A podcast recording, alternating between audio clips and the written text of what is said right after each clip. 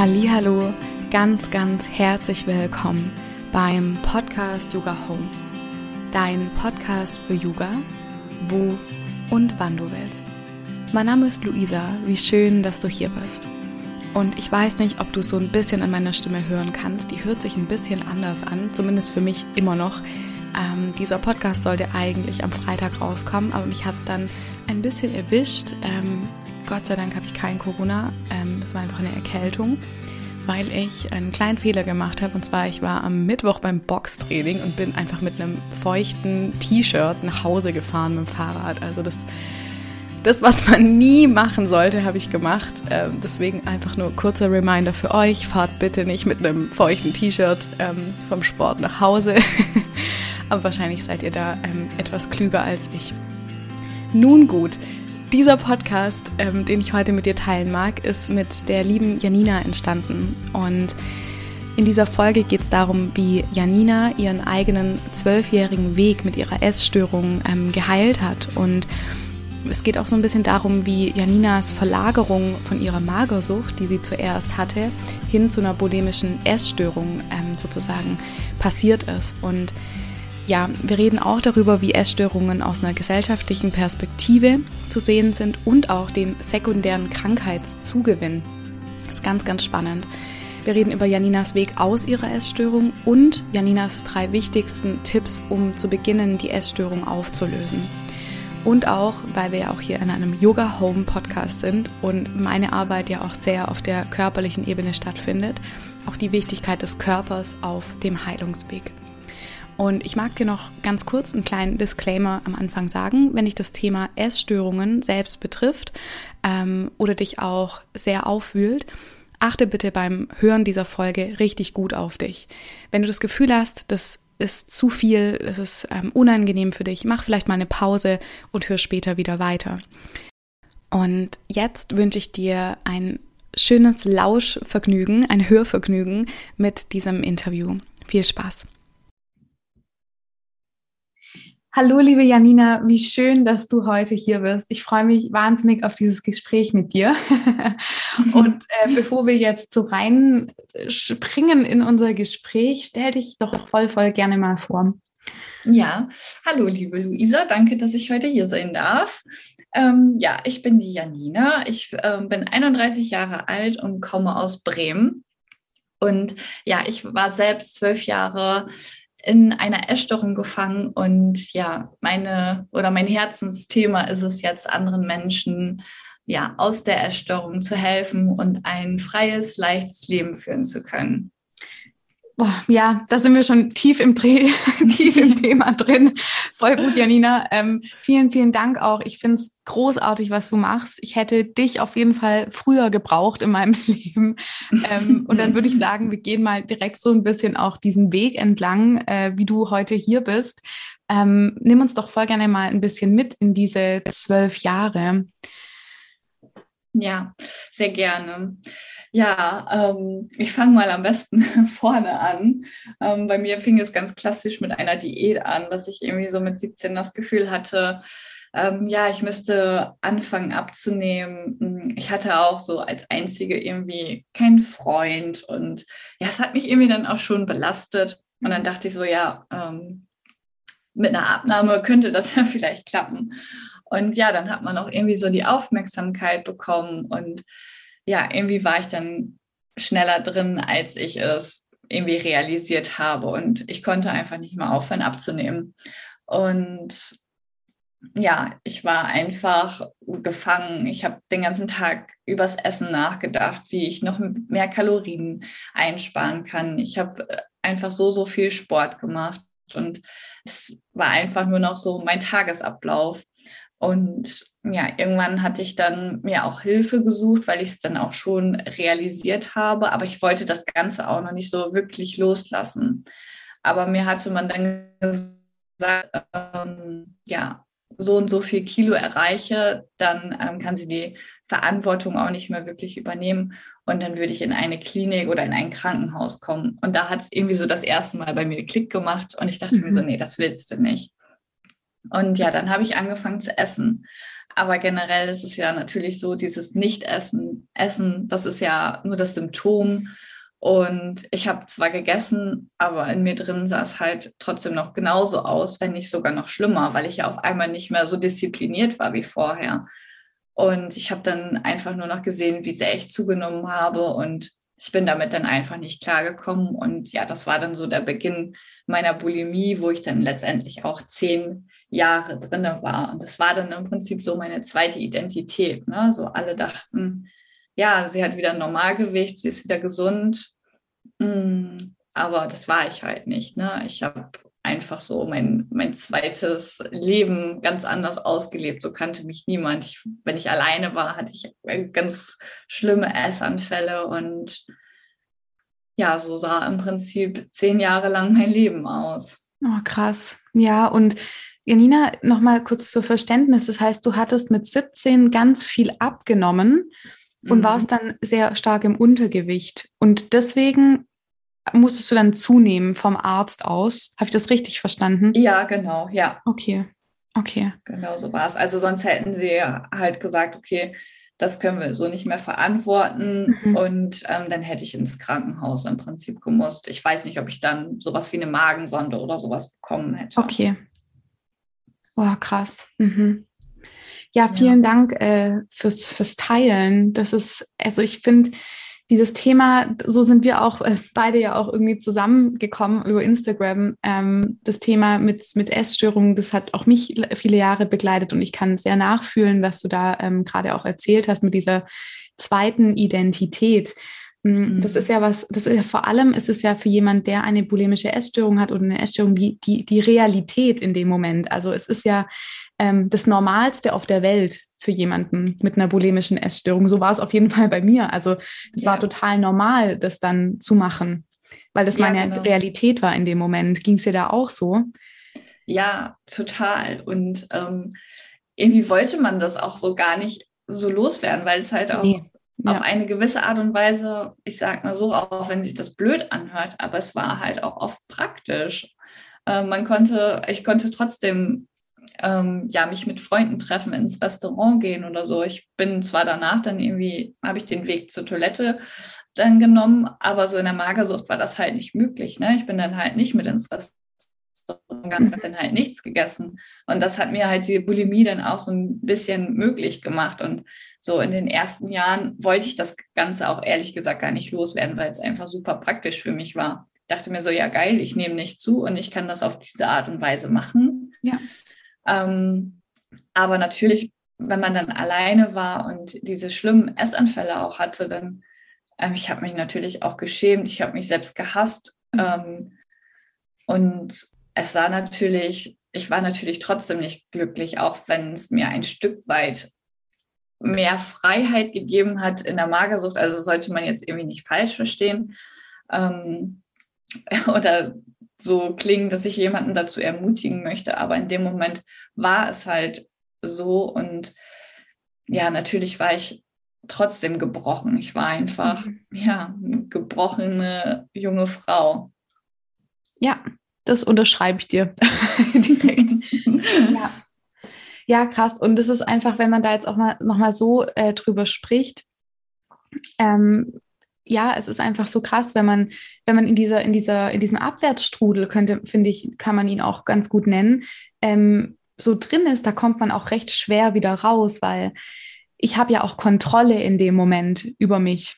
Ich habe eine ja. Kontrolle, was ich esse, was ich nicht esse und dass ich dann auch wieder ähm, loslassen kann, weil dann ähm, nehme ich ja nicht zu. Also so hatte ich das immer als ziemlich, wie du es auch beschrieben hast, ziemlich praktisch ähm, ja. in Erinnerung. Und ähm, genau. ähm, Janina, wenn wir mal so ein bisschen auf, das, auf, die, auf die Essstörung von einer gesellschaftlichen Perspektive gucken, weil wir müssen jetzt vielleicht nochmal zurückgehen zu dem Punkt, wo du vielleicht entschieden hast, ich nehme jetzt ab. Und weil ja abnehmen oder dünn sein ist ja dann mit Erfolg oder auch mit ähm, Weiblichkeit, mit Schönheit und so ähm, eng verknüpft. Ähm, wie viel Schuld würde ich es jetzt nicht nennen, aber wie viel Anteil ähm, an deiner Essstörung würdest du sagen, hat auch die gesellschaftliche ähm, Norm von einer Frau, wie sie zu sein hat? Ja, also klar, das nimmt schon irgendwie so einen großen Einfluss. Ne? Ähm, bei mir war es halt auch einfach dieses Thema, ähm, ich habe mich nicht gesehen gefühlt und man spricht ja auch oft von einem sekundären Krankheitszugewinn. Das heißt, genau. man hat nicht nur diese Abnahme, sondern man hat auch noch andere Sachen, die man dadurch bekommt. Vielleicht mehr Liebe, mehr Aufmerksamkeit. Und bei mir war definitiv ähm, der sekundäre Krankheitszugewinn diese Aufmerksamkeit. Und ähm, klar, Schuld ist immer so eine große Sache und ich möchte auch da, wie du gerade sagtest, davon möchte man nicht sprechen. Mm, aber klar, generell ist es so, wenn man abnimmt, eine Diät macht und die vielleicht auch erfolgreich ist, dann bekommt man Aufmerksamkeit von den Leuten. Es wird immer oder oft gesagt, ja, ähm, toll, wie du abgenommen hast, wie hast du das gemacht? Und mhm. ja, so, so, diszipliniert wie du könnte ich nicht sein und dass du jeden Tag Sport machst, ja krass und Wahnsinn. Und ja, wohingegen dann irgendwie so eine Zunahme ist auch oft ja so negativ behaftet und das sagen, vielleicht manche sagen einem das, okay, jetzt hast du aber zugenommen, aber das geht auch eher so hintenrum, ne? Das ist dann eher so wieder ein bisschen lästern und man merkt es dann ja auch selber und dann nimmt dann so die Aufmerksamkeit ab. Also es ist schon so ein großes gesellschaftliches Ding auch einfach, ne? Absolut. Ja, und ich, ich erinnere mich auch noch damals, so diese Germany's Next Topmodel-Zeiten. Ich weiß nicht, ähm, hm. du bist ein bisschen älter als ich, aber die wirst du wahrscheinlich auch noch ähm, in Erinnerung haben. ähm, das hat auch, finde ich, krass was ähm, gemacht mit den, mit mir auch vor allem und auch mit den Freundinnen damals um mich herum. So dieses, ähm, du musst dünn sein, um erfolgreich zu sein. Du musst so und so aussehen, um erfolgreich zu sein. Und ich glaube, all diese Schönheitsideale, wie auch eine Frau auszusehen hat oder auch Männer natürlich, das ähm, möchte ich jetzt nicht äh, vergessen. Ähm, ja, das ist einfach krass. Das ist einfach krass, was das ähm, mit uns macht. Und ähm, dass einfach Körper ähm, einfach auch so krass bewertet werden, dass du zum Beispiel auch, dass zum Beispiel ja Assoziationen mit dick zum Beispiel auch sind wie faul oder träge. Ja. Ähm, oder ähm, jemand, der sehr, sehr, sehr dünn ist, ja, sehr sportlich, ähm, weiß ich nicht, engagiert, aktiv. Und das ist auch, das finde ich echt heftig. Ja. Bin sehr, sehr dankbar, dass es mittlerweile eine Zeit gibt, auch hier auf Social Media, je nachdem, in welchen Bubbles man sich da auch so bewegt, dass das echt eine krasse Veränderung mit sich bringt. Also in meiner ja, Zeit damals, wo, wo ich das gebraucht hätte, habe ich gedacht, ich bin die einzigste Person auf der Welt, die solche Probleme hat. Ja, okay, das ging mir genauso. Ähm, ja, ich glaube, deswegen habe ich auch ja, lebensleichter im Prinzip ins Leben gerufen, weil ich dachte, okay, ich möchte anderen Mädchen und Frauen helfen und dass es denen nicht so geht wie mir, ne? dass ich irgendwie auch das Gefühl hatte, dass ich die Einzige bin. Da waren vielleicht mal irgendwo so Foren noch, wo man genau. was erfahren konnte, so noch voll oldschool, aber ansonsten ja, war da nicht viel. Man ja. konnte vielleicht irgendwie mal so ein Buch, ähm, habe ich mir mal geholt, aber sonst, ähm, ja, man hatte irgendwie kein, keine Rückmeldung, dass es anderen auch so geht. Ne? Ja, und wenn man ja, und ich hatte auch immer Angst, dass wenn ich das jemand erzähle, dann bin ich voll der oder voll die, ähm, voll die Outsiderin. Also dann bin ich, dann bin ich irgendwie so, hä, Luisa, was ist mit dir? Bist du doof? Also, dass jemand dann mich an, also so abwertet auch für das, dass ich das mache und so. Also, das ist dann, das geht ja dann auch nochmal so weiter in die Tiefe, ja, ja so ein Abwärtsstrudel. Ja. ja, ganz genau. Ja. So nach dem Motto, also viele können es ja auch nicht verstehen, so nach dem Motto, ist doch, ist doch einfach ganz normal. Ja, so was ist mit dir? Ja, genau. Ja. genau, ja, total. Oh Mann, Janina, ja, ich habe auch, ich hatte ja ähm, vor einiger Zeit habe ich auch eine Folge aufgenommen, wo ich da über, darüber gesprochen habe. Und mir haben so viele Mädchen und auch junge Frauen geschrieben, danke Luisa, dass du das ähm, geteilt hast und auch deinen Weg, wie du ähm, das da rausgeschafft hast. Und jetzt komme ich mal auch so zu der Frage, wie hast du es eigentlich geschafft, Janina, deine Essstörung zu heilen? Ich glaube, das ist eine Frage, die hier alle jetzt brennend interessiert, nach zwölf Jahren. Ja. ja, also ich muss sagen, ich war wirklich so nach den zwölf Jahren, war ich auch am, am Ende. Ähm, ich hatte da auch so den Höhepunkt meiner Essstörung erreicht. Ne? Ich hatte einfach die schlimmsten Essanfälle, wie ich sie noch nie hatte. Und ähm, naja, da hatte ich dann auch einen ganz krasses Ereignis und ähm, bin dann auch ins Krankenhaus gekommen und ja, da habe ich mir geschworen, ich möchte das einfach nicht mehr. Und mhm. ich habe mich dann, ähm, mein Freund und ich waren dann ungefähr ein halbes Jahr zusammen und dann habe ich mich ihm anvertraut. Und ja, er war im Prinzip auch so der erste Mensch, der mir zugehört hat und der dann auch gesagt hat, ähm, ja, du holst, holst dir Hilfe und ich unterstütze dich dabei. Und ähm, er hat halt auch nicht locker gelassen. Ne? Wir haben dann auch ja, zusammen nach Therapeuten gesucht und ähm, er hatte dann auch geschaut, was ich machen kann und er hat mich da wirklich nicht alleine gelassen. Ich habe dann mhm. auch noch so eine Gruppe hier in Bremen gefunden und ähm, also bei den Therapeuten stand ich sehr auf der Warteliste sehr lange. Da hatte ich also erstmal keine Chance reinzukommen und dann habe ich das erstmal so über eine Gruppe ähm, gefunden und ähm, er hat mich dann auch zu dem ersten Treffen hin begleitet. Also er hat mich da hingebracht und war halt einfach da und ähm, das war so schön. Und da habe ich dann das erste Mal auch gesehen, ähm, ja, es gibt auch andere Menschen, die diese Probleme haben wie mhm. ich. Und das hat mir dahingehend ähm, sehr geholfen, jetzt erstmal so zu realisieren, okay, mir geht es nicht alleine so. Ja. Und ich habe dann, ja, relativ früh habe ich dann so ein ähm, ja, Coaching im Prinzip gemacht. Also ich habe mich dann nach Alternativen umgeschaut, mhm. weil ich ja, wie gesagt, keine, keinen Therapeuten gefunden hatte. Mhm. Und ähm, dann durch die Gruppe bin, war dann Mädel, die hat mir dann ihren Therapeuten im Prinzip empfohlen und durch sie bin ich dann auch ein, an einen Therapeuten gekommen. Also es war ungefähr ein halbes Jahr später, nachdem ich gesagt habe, okay, ich möchte das nicht mehr. Ich hatte da aber schon relativ viel erreicht. Ich hatte dann drei Monate es geschafft, keinen Essanfall zu haben durch dieses Coaching und auch mit der Gruppe und hatte das Ganze dann natürlich mit dem Therapeuten dann nochmal intensiviert. Mm, da fing dann aber letztendlich auch irgendwann wieder meine Essanfälle an und ich habe dann für mich realisiert und auch verstanden, woher meine Essstörung kommt, was ich tun muss, um gesund zu werden. Und dann habe ich wirklich einen Cut gemacht. Ich habe gesagt, okay, ich brauche Zeit für mich. Ich habe den kompletten Kontakt erstmal zu meiner ganzen Familie abgebrochen. Ähm, nee, ich möchte nicht sagen, dass die Schuld haben, es hat niemand Schuld. Ne? Ich habe das ja für mich selbst entschieden, diesen Weg zu gehen, in die. Essstörung zu gehen. Und aber ich brauchte einfach Zeit für mich. Ich musste herausfinden, wer ich eigentlich bin, wer ich bin ohne meine Familie, ohne die Essstörung und habe das dann im Prinzip so für mich entschieden. Und ja, ich habe dann in der Zeit ganz viele Workshops, Kurse, Persönlichkeitsentwicklung gebucht. Also ich habe sehr viel Zeit und ähm, Geld in mich investiert. Ich hatte dann ja meinen Therapeuten, dann Persönlichkeitscoachings. Ich habe ähm, Workshops zum inneren Kind gemacht mhm. und ähm, ich bin auch irgendwann nochmal nach Berlin gefahren, hatte da dann nochmal ein Coaching und ja, ich konnte sehr viel mit meiner besten Freundin und mit meinem Freund sprechen, die dann in der Zeit auch immer an meiner Seite waren und ähm, es war natürlich auch eine sehr harte Zeit, ne? Ja. sich selbst kennenzulernen, den Kontakt dann auch zur Familie nicht mehr zu haben.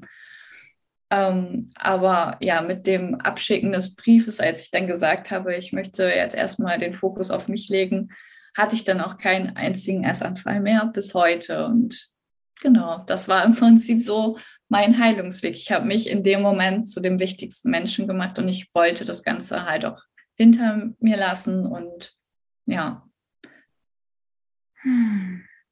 Ja, danke dir fürs Teilen. Sehr gerne. Ah. Ja, und wenn hier jetzt jemand zuhört, ähm, die oder der zum Beispiel sagt so, hey Janina, was wären so deine drei wichtigsten Tipps, die du mir geben könntest, wie ich aus meiner Essstörung, wie ich die heilen kann, was wäre das denn? Ja, also sich auf jeden Fall Hilfe suchen, ähm, auch wenn man natürlich das auch alleine schaffen kann und also der Wille, den, den muss man auch selber aufbringen, aber es ist einfach viel einfacher, wenn man sich ähm, Hilfe holt. Also das ist im Prinzip so der erste Tipp.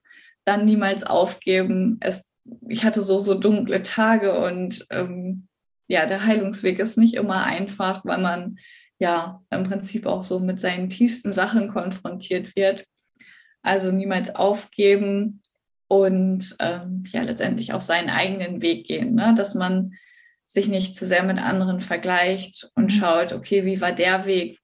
Da muss ich den genauso gehen, dann funktioniert das Ganze nicht. Man muss sich da selber kennenlernen und ja, man kann viel von anderen lernen, aber letztendlich muss man es auf sich selber ummünzen und ja, sich selber kennenlernen und deswegen auch so seinen eigenen Weg gehen. Ja, ja, das, das, da stimme ich dir auf jeden Fall zu. Das stimmt, diesen eigenen Weg zu gehen und der kann ganz unterschiedliche Facetten haben. Also ähm, ja, und du hattest vorher auch die Persönlichkeitsentwicklung angesprochen und auch Workshops, die du besucht hast. Ähm, wenn wir jetzt da mal reingehen, ist es ja oft, was auch viel mental abläuft. Also auf einer, ich würde mal sagen, Persönlichkeitsentwicklung, wenn man so auf Seminare geht, dann ist es oft, je nachdem, wie die Coachin oder der Coach oder die Person, die das anleitet, aufgestellt ist, aber auch vieles ja, was man sagt, so, ja, hm, das fängt alles im Kopf an, es fängt alles ähm, bei dir an, im Inneren. Und wenn wir das auf so einer mentalen Ebene natürlich begreifen, die natürlich extrem wichtig ist, wie wichtig empfindest du denn den Körper auf dem Weg der Heilung? Weil es ist ja natürlich spannend, wenn ich was mit den Gedanken, mit meinem Gehirn, mit der geistigen Ebene hm. verstehe, aber der Körper nicht ganz so mitkommt. Wie, wie wichtig empfindest du den denn? Ja, auch total wichtig. Also nur den Geist zu heilen, ähm, sage ich jetzt mal, das wird letztendlich nichts bringen. Also die beiden müssen ah, ja, ineinander harmonieren und ähm, den Körper auch mit auf dem Weg einzubeziehen, ist genauso wichtig wie den Geist mit einzubeziehen. Ja. Und wenn wir da so ein bisschen nochmal in deine Geschichte gehen, hm, wie hast du denn den Körper so mitgenommen? Also wir sind hier ja in einem Podcast, der heißt Yoga Home.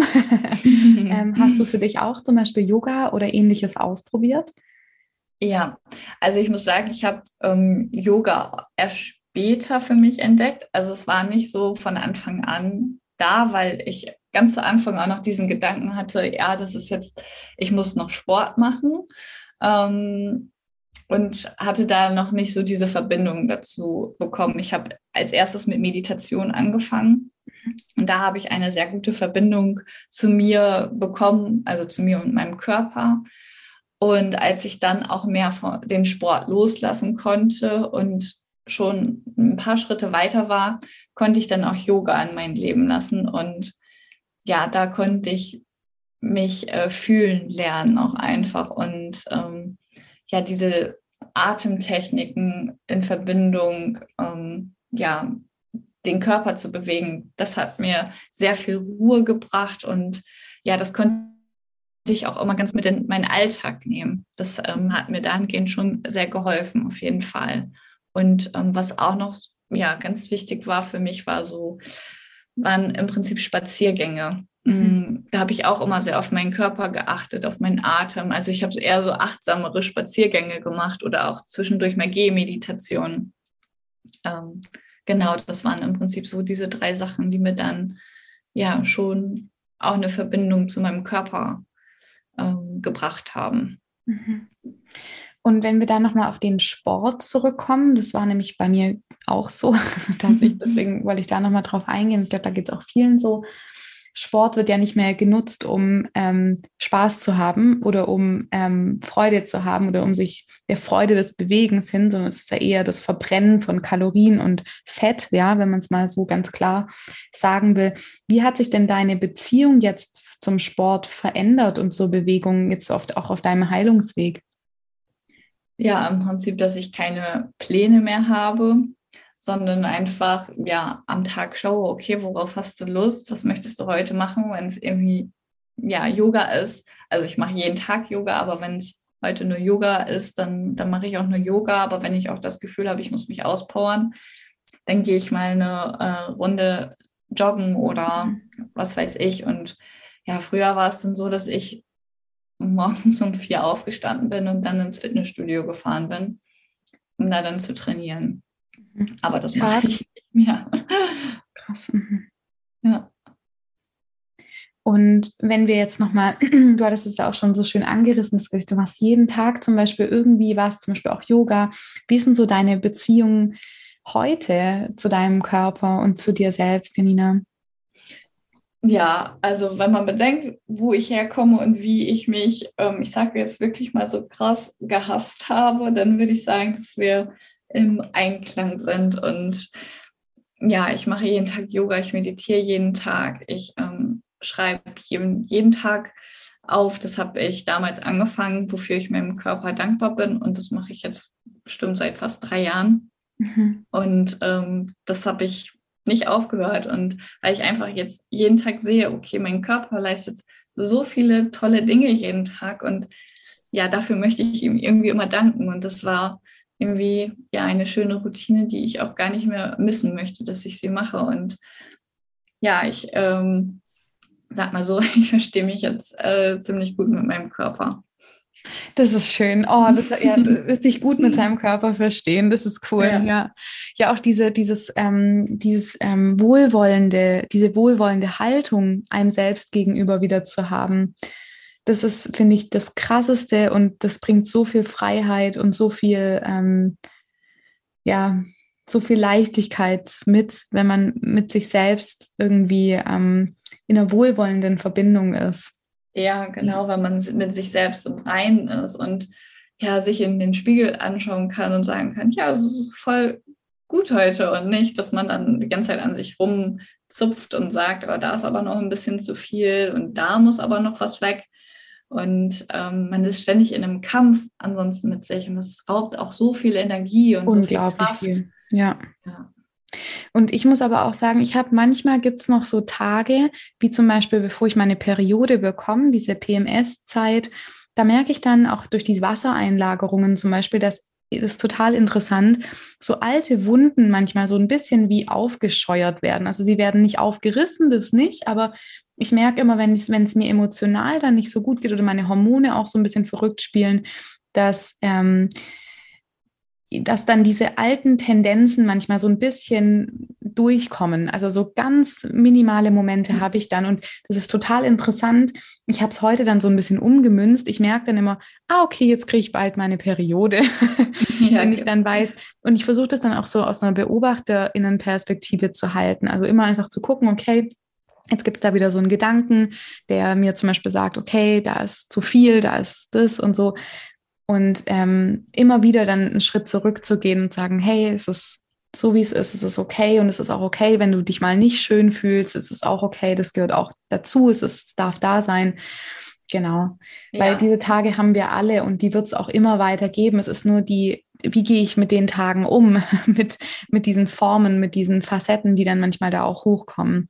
Ja, ganz genau. Also das, das gehört ja auch irgendwie so dazu, wie du sagtest, jeder hat mal einen schlechten Tag, ne? Oder man kann sich nicht immer ähm, gleichwohl in seiner Haut fühlen. Aber man hat halt auch einfach gelernt durch seinen Weg, wie man damit umgehen kann. Und es ist halt so interessant, dann seine Gedanken dann auch lenken zu können, ne? wohingegen man das früher einfach nicht konnte. Und dann war man auf einmal in diesem negativen Strudel und man hatte so, so viele negative Gedanken über sich. Und wenn man sich jetzt anschaut und vielleicht dann nicht so ganz zufrieden ist, dann hat man einfach so diese Arbeit, die man dann verrichten kann, ne? dass man, wie du sagst, man ist dann so in dieser Beobachterperspektive und kann sich dann so ein bisschen lenken, sich gut zureden und mhm. irgendwie ist das immer so total spannend, ähm, wie man da auch mit sich arbeiten kann. Ja, und mir war es einfach auch wichtig, diese inneren Ressourcen. Also ich hatte, ich hatte damals keine Ressourcen, die in mir sind. Ich hatte ich war wie mir, mir selbst ausgeliefert, auch diesen Gedanken und dieser Essstörung und diese eigenen Ressourcen wieder zu stärken, die da sind, aber die ich nicht erkannt habe. Das, mhm. das hat mir auch so viel gebracht. Ja. Ja, voll schön, genau. ja. Ja, ja, hey Janina, dann vielen, vielen, vielen Dank ähm, für deine Ehrlichkeit. Das, ich finde, es ist auch immer wahnsinnig, es braucht auch wahnsinnig viel Mut, über diese Themen zu sprechen, weil du dich ja auch dadurch sehr verletzlich machst. Und ähm, vielen, vielen Dank für deinen Mut. Ich hätte dich auf jeden Fall, also jede, jede Frau, jedes Mädchen, ähm, die dich besucht auf deiner, auf deiner Homepage, auf deiner Instagram-Seite, ähm, ich hoffe sehr, dass es ihr hilft und ähm, ja, dadurch, dass die all, all diejenigen, denen du hilfst, ähm, dass sie da auch wirklich ähm, ja einfach sowas mitnehmen können, dass sie wissen, dass sie wertvoll sind und dass sie ähm, nicht falsch sind, nur weil sie äh, mal eine Essstörung hatten oder haben oder ähm, ähnliches. Ja. Ja. Und Janina, eine Frage, wenn ähm, hier jetzt jemand sagt, so hey, ich mag Janina unbedingt kennenlernen, ähm, wie findet die Person dich denn?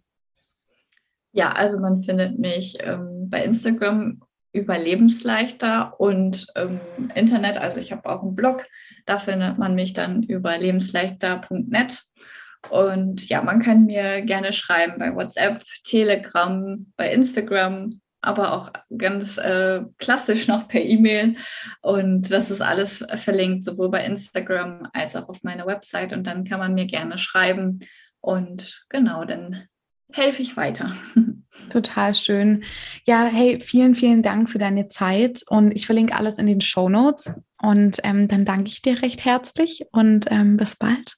Ja, ich danke dir auch. Bis bald.